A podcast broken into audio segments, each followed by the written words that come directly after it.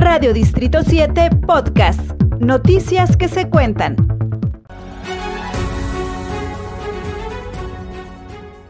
Hola, buenos días. A través de la Secretaría de Seguridad Pública del Estado y a través de la Unidad de Policía Cibernética se lanza esta serie de recomendaciones de seguridad virtual por el incremento de compras en línea durante el próximo buen fin.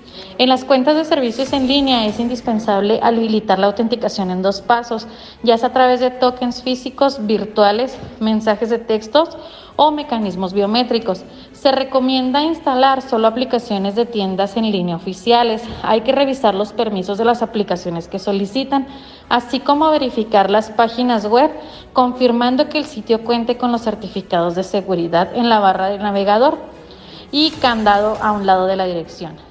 Al recibir mensajes de textos para confirmar la compra, la unidad de policía cibernética recomienda al usuario asegurarse de que son proveedores legítimos y no abrirlos si, no los conoce.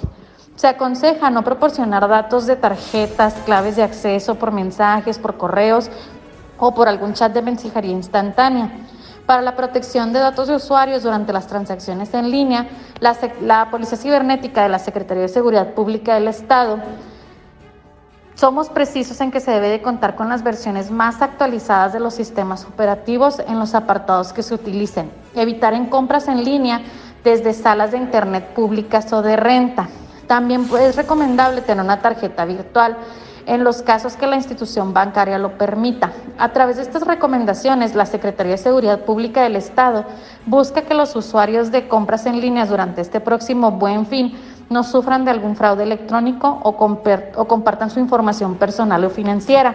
Si tienen duda de algún sitio web, se pueden comunicar con nosotros directamente al teléfono de la unidad 614-429-3300 a la extensión 10955 y podemos verificar si los, los sitios en donde quieren realizar una compra son verídicos o no. Muchas gracias.